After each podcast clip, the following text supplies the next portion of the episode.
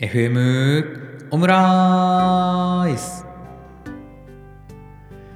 はい始まりました。FM オムライス第13回放送になります。この番組は料理素人ですがオムライス作りが趣味の私せんちゃんがオムライスとオムライスに関連することだけを話していくポッドキャストとなっております。最初のシーズンはオムレツの作る手順の話をずっとしてます。はい。えー、年明け最初の放送ですね。この放送は順調にいけば1月7日に放送されているはずですが収録はまだ12月なので年明けっていう感じではないんですがこれを聞いていただいている方は2023年を迎えていることと思います。今年もたくさんオムライスを作っていきましょう。はい。というわけで、え前回ですね、えー、フライパンにバターを敷いた後えー、卵を入れてでその卵をどんな火加減で焼いていくといいのかっていう話をしてきました。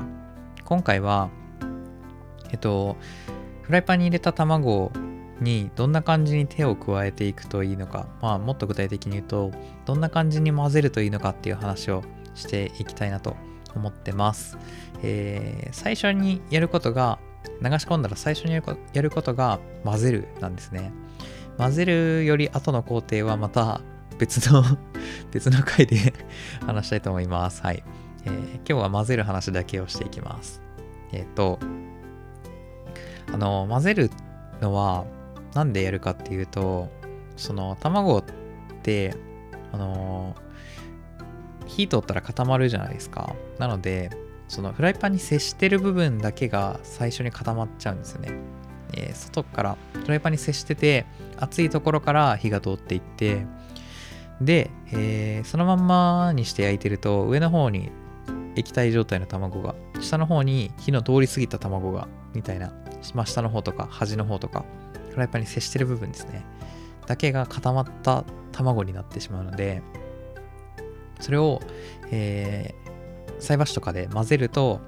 全体に均等に火が通るようになってで、いい感じになると。いい感じになるって雑だな。いい感じになります。はい。えー、ですが、あの、必ずしも全体に、えー、均等に火を通せばいいっていうわけでもなくて、あの、なんんと、ある程度火の通り具合が半熟になっている場所を残すことによってトロトロの卵ができるんですね。なので、えー、入れたら最初は混ぜつつ、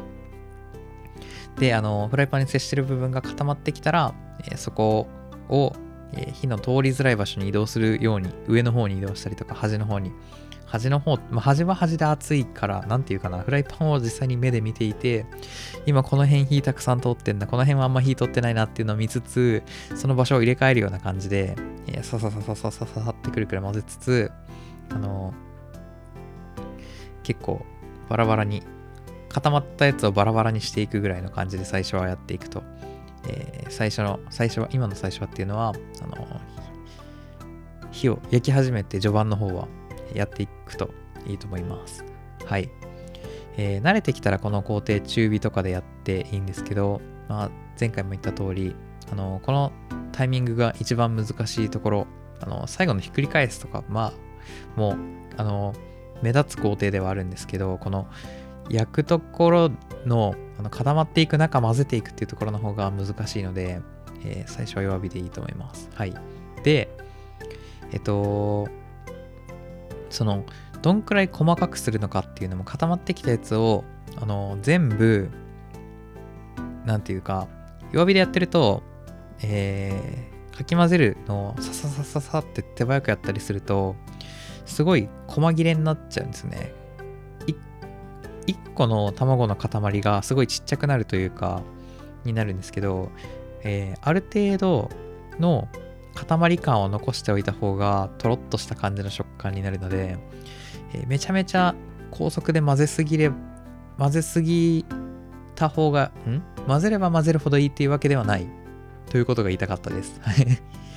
でまああのこれ塩の時の入れすぎるよりはちょっと少ない方がいいマシみたいなのの逆というかなんというかまあそういうやつが全体的に多いんですけど、え